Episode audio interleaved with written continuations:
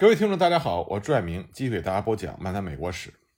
上一集呢，我们讲了美国西部战场在1863年所发生的作战。那么再回到东部战场，弗雷德里克斯堡失利之后，波特马克军的士气降到了最低点。有四位和麦克莱伦亲近的将军直接向林肯诉说伯恩赛德不称职，其中有富兰克林，他作为左翼的指挥官。没有能够利用北方联邦军在这次作战中唯一的一次突破，而另外几位反麦克莱伦的军官，特别是胡克将军，也批评伯恩赛德，特别是胡克将军随随便便的就向新闻记者信口开河，乱讲伯恩赛德工作一塌糊涂，管理无能，还说缺少一位独裁者来治理国家。这种情绪很大程度上就直接渗透到了士兵那里。一位来自缅因州的士兵写道：“让一帮无赖和蠢材来领导伟大的自由事业，全部的表现就会是腐败，而它的结果将是灾难、可耻和丢脸。而让事情变得更糟糕的是，伯恩赛德是一个糟糕的管理人员。尽管国家富饶，并且以全部的资源作为他的后盾，物资在军需仓库里堆积如山，但驻扎在福尔茅斯的部队到了冬季。”仍然在营房里受罪，食物不足，医疗条件差，军纪松弛，疾病流行，甚至还出现了坏血病。一八六三年一月，开小差的北方士兵的数量增加到了每天最少两百人。最让人无法忍受的一次打击，是以泥泞进军而驰名的没有打响的战斗。决心再交好运的伯恩赛德命令他的部队进逼并且渡过拉波哈诺克河。从侧面攻击弗雷德里克斯堡以北的南方军。那么，诋毁这位将军的人反对这个计划。一位军官写道：“弗兰克林对这个情况已经多次的讲过，并且大声的呐喊，他使他的整个指挥完全陷入到混乱，因此遭到失败也是不可避免的。”在一个暖和异常的冬日，一月二十日，他们在干燥的道路上开始行军。然而那天夜里，一场大雨把道路变得一片的泥泞。使全军深陷其中，动弹不得。大炮载着福州的四轮车，用三匹马去拉，也是纹丝不动。而河对岸的南方士兵在看着热闹，甚至有很多南方士兵手中还举着一个画着箭头的招牌，上面写着“此路通往李士满”，用来嘲笑北方军的笨拙。两天之后，伯恩赛德不得不放弃了这个行动，下令北方军返回营地。随后呢？他前往华盛顿，要求林肯批准他撤换那些捣乱的将军，首先就是富兰克林和胡克，否则他就辞职。林肯就把富兰克林和另外几个将军调出了波特马克军，但是林肯也知道伯恩赛德已经失去了部下的信任，所以就接受了伯恩赛德的辞职，任命胡克接任指挥。其实这个任命并没有像他表面上那么令人震惊。胡克尽管对伯恩赛德捣了鬼，但是胡克本人还是受到部队和公众的欢迎。林肯知道胡克是一个有名的酒徒和色鬼，林肯也知道胡克是一位敢作敢为、劲头十足的将军。他希望胡克把他的这种正面的精神注入给部队。林肯在任命胡克的同时，还给胡克写了一封劝告信。信中，林肯写道：“我曾经听说。”你最近说过，军队和政府都需要一位独裁者。我相信你是说了这话的。当然，并不是因为这一点，而是因为我没有考虑这一点，我才授予你指挥权的。只有那些取得成功的将军才能树立为独裁者。我现在所要求于你的是军事上的成功，而我将冒独裁的风险。胡克刚开始干得很好，他整顿了日用品的供应和军需服务工作。提高了食品的质量，清扫了肮脏的兵营，改善了战地医院，并且让病员的数量减少了一半。他加强了军纪，同时呢又宽厚的准予休假。他取消了大师的编制，重建了过去的军，并且通过每个军都设计徽章，来使各部队增加了自豪感。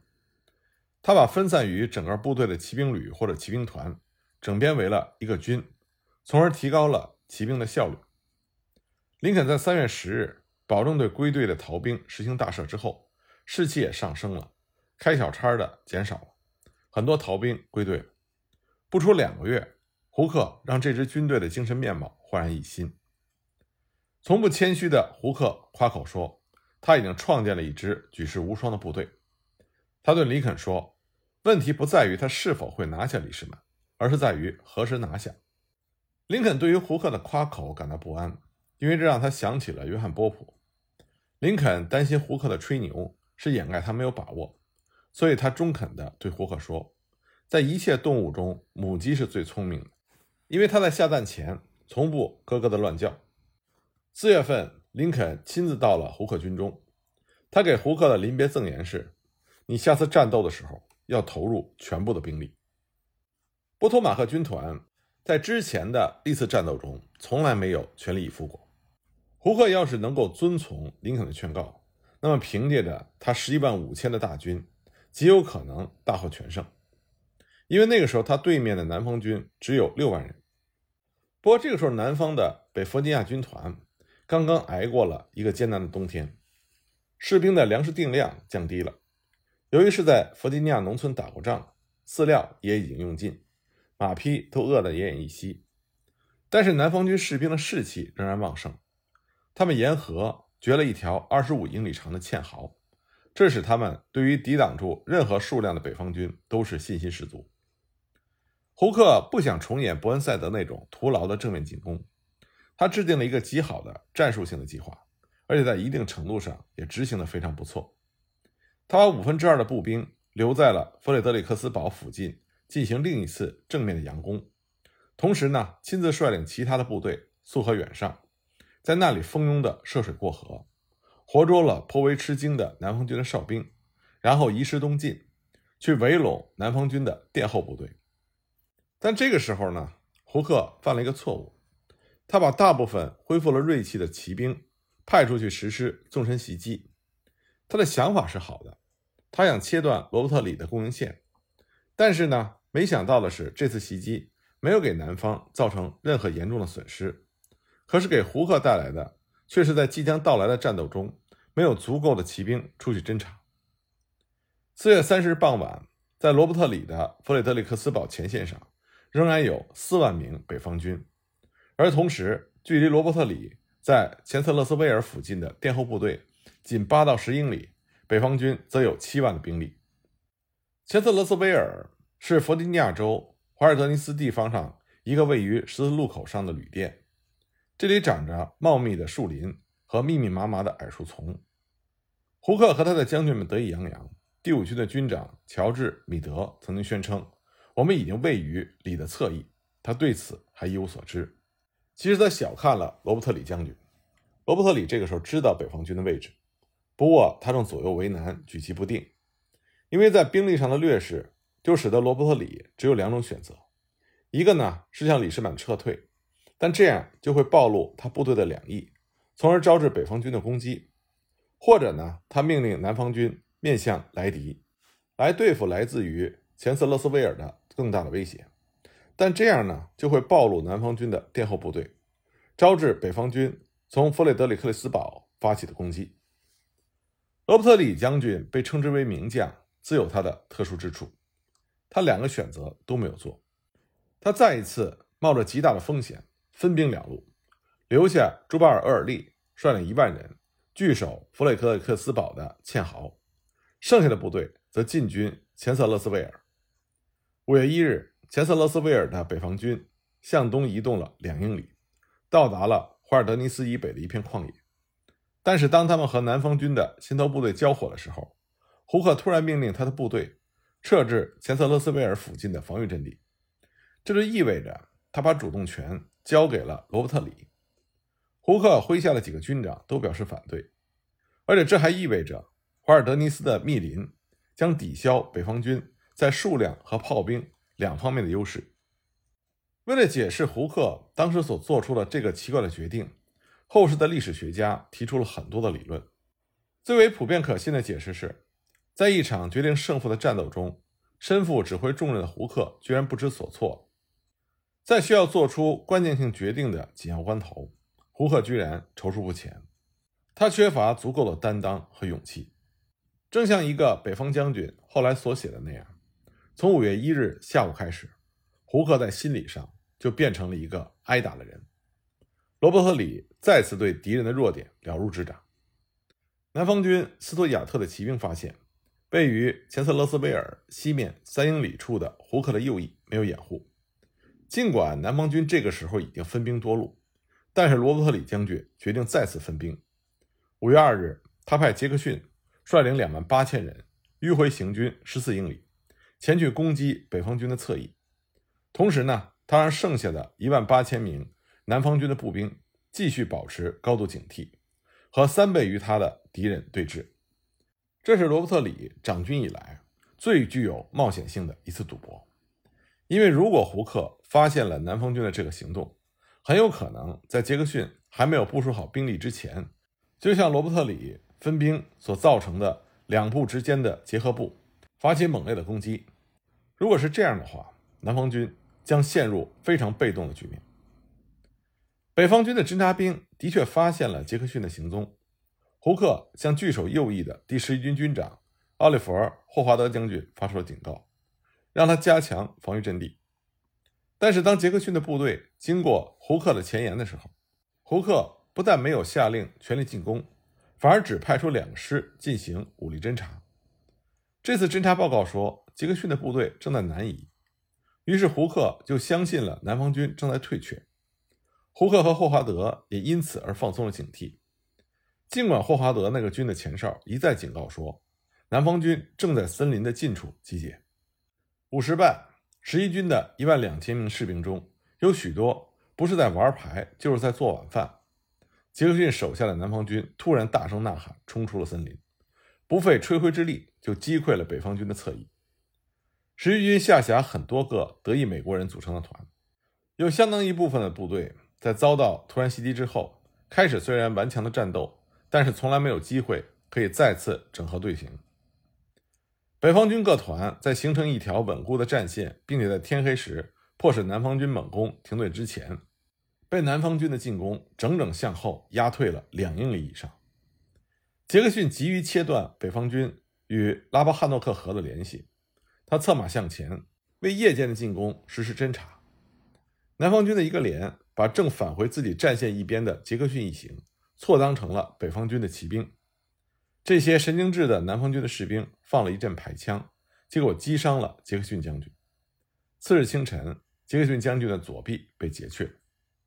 罗伯特里听到这件事情之后就说：“他失去了左臂，而我却失去了右臂。”尽管杰克逊的进攻获得了成功，但是胡克在第二天。仍然获得了击败罗伯特里将军的良机。北方军在华尔德尼斯把南方军的两部分部队给分割开来。北方军在数量上还占有优势，同时呢还占据了一个高地。这个高地是炮兵可以有效作战的仅有的几片林间空地之一。可是胡克误认为这块高地是一个暴露出来的突出地块，居然在黎明的时分下令将其放弃。从而铸成了他的大错特错。临时指挥杰克逊那个军的斯图亚特非常的机警，他迅速的就把五十门大炮转移到了山坡上，从那里继续猛轰北方军的攻势，并且由南方军的步兵反复发起进攻，结果北方军遭受到了重创，不得不退出阵地。胡克在战场上只投入了一半的兵力，他把林肯的那句“投入你全部兵力”的劝告置诸于脑后。他没有命令闲置的两个军投入战斗。在战斗的过程中，胡克当时正倚着钱瑟勒旅馆的一根柱子，一发炮弹击中了旅馆，把胡克震得失去了知觉。尽管头昏眼花，他还是不把部队交给极想让北方军每个师都投入战斗的一位老资格的军长。上午十时左右，北方军撤退到了钱瑟勒斯维尔北面的新阵地。这个时候。在弗雷德里克斯堡留下的两万五千的北方军，终于占领了城外的高地。罗伯特李将军在得知这支北方军正在接近他的背后的时候，再次在钱瑟勒斯维尔分兵，给斯图亚特留下了两万五千人，去牵制这里的七万五千人的北方军。他则率领其余的部队出发去增援厄尔利的一万部队。五月三日到四日，在发生于钱瑟勒斯维尔和弗里德里克斯堡之间的激烈战斗中，南方军把前线上占有绝对优势兵力的北方军赶过了河，而这个时候，胡克却率领大军在西边仅几英里处按兵不动。随后呢，罗伯特里又调转兵力和胡克对抗，但是胡克放弃了战斗，在五月六日渡河，来到了拉帕汉诺克河的北岸。对于之前胡克信誓旦旦宣称的举世无双的部队来说，这回败的是既痛苦又屈辱。然而，首先是胡克被打败，而不是他的部队被打败。在这次战斗过后，北方军的士气并没有像之前弗雷德里克斯堡战役结束了之后那么低落。尽管北方军在四天的战斗中伤亡了一万七千人，南方军的伤亡是一万三千人。钱特勒斯维尔之战。也被称之为是罗伯特里的最伟大的杰作，但是之所以最后的结果是这样，主要是因为胡克的战地指挥在这场作战中显得分外的糟糕。南方军取得了大捷，但是由于杰克逊在五月十日死于负伤之后并发了肺炎，他们最终失去的要比他们得到的要多。当林肯得知来自钱瑟勒斯威尔的消息之后，据说他当时脸色苍白，大声地喊着。我的上帝啊，我的上帝！全国将会说些什么？毫无疑问，在那个冬天，其他的失败以及这场钱瑟勒斯威尔的失利，很有可能对北方联邦的事业是一个致命的打击。但是恰恰相反，这不过是黎明前的黑暗。在一八六三年的夏秋两季，北方联邦军取得了几个决定性的胜利，这将使战局变得有利于北方。关于这些情况，我们下一集。再继续给大家讲。